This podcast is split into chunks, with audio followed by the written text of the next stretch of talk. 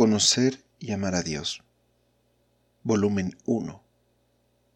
Evangelio según San Lucas. 18 de diciembre. Lectura del Santo Evangelio según San Lucas, capítulo 18. Jesús les mostró con un ejemplo que debían orar siempre sin desanimarse jamás. En una ciudad había un juez que no temía a Dios ni le importaba la gente. En la misma ciudad había también una viuda que acudía a él para decirle, Hazme justicia contra mi adversario. Durante bastante tiempo el juez no le hizo caso, pero al final pensó, Es cierto que no temo a Dios y no me importa la gente, pero esta viuda ya me molesta tanto que le voy a hacer justicia. De lo contrario, acabará rompiéndome la cabeza. Y el Señor dijo, ¿Se han fijado en las palabras de este juez malo? ¿Acaso Dios no hará justicia a sus elegidos si claman a Él día y noche, mientras Él deja que esperen? Yo les aseguro que les hará justicia y lo hará pronto.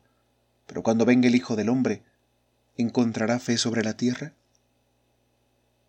Jesús dijo esta parábola por algunos que estaban convencidos de ser justos y despreciaban a los demás.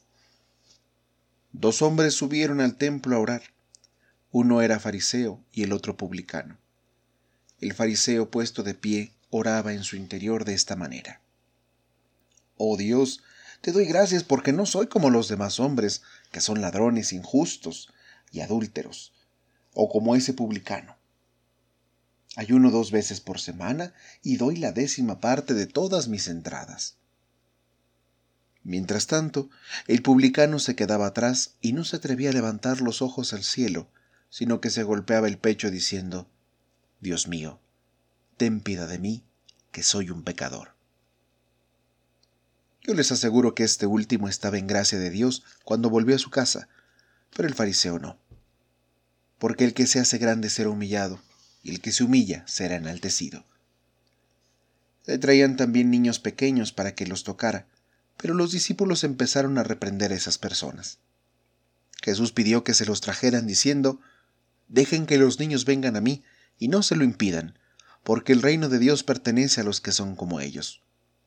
En verdad les digo que el que no reciba el reino de Dios como un niño, no entrará en él.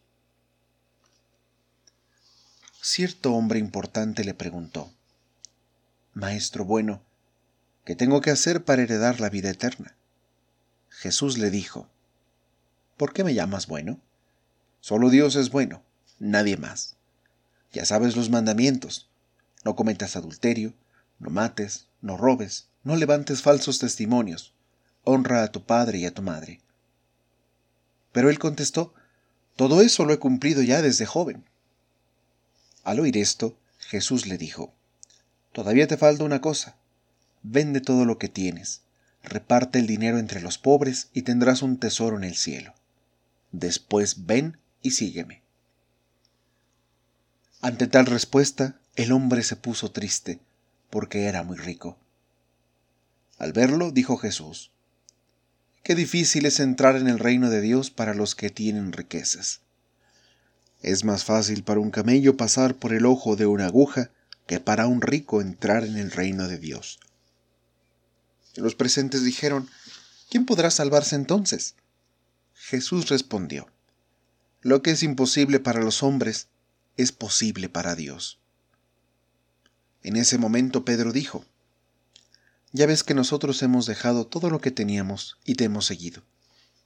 Jesús respondió, Yo les aseguro que ninguno dejará casa, esposa, hermanos, padres o hijos a causa del reino de Dios, sin que reciba mucho más por el tiempo presente, y en el mundo venidero la vida eterna. Jesús tomó aparte a los doce y les dijo, Estamos subiendo a Jerusalén, y allí se va a cumplir todo lo que escribieron los profetas sobre el Hijo del Hombre. Será entregado al poder extranjero, será burlado, maltratado y escupido, y después de azotarlo lo matarán. Pero al tercer día resucitará. Los doce no entendieron nada de aquello. Este era un lenguaje misterioso para ellos y no comprendían lo que decía. Ya cerca de Jericó, había un ciego sentado al borde del camino pidiendo limosna. Al oír que pasaba mucha gente preguntó qué era aquello y le dieron la noticia. Es Jesús el Nazoreo, que pasa por aquí. Entonces empezó a gritar, Jesús, hijo de David, ten compasión de mí. Los que iban delante le levantaron la voz para que se callara, pero él gritaba con más fuerza, Jesús, hijo de David, ten compasión de mí. Jesús se detuvo y ordenó que se lo trajeran, y cuando tuvo al ciego cerca le preguntó, ¿Qué quieres que haga por ti? Le respondió, Señor, haz que vea. Jesús le dijo, Recobra la vista, tu fe te ha salvado. Al instante el ciego pudo ver. El hombre seguía a Jesús glorificando a Dios, y toda la gente que lo presenció también bendecía a Dios. Texto tomado de la Biblia latinoamericana.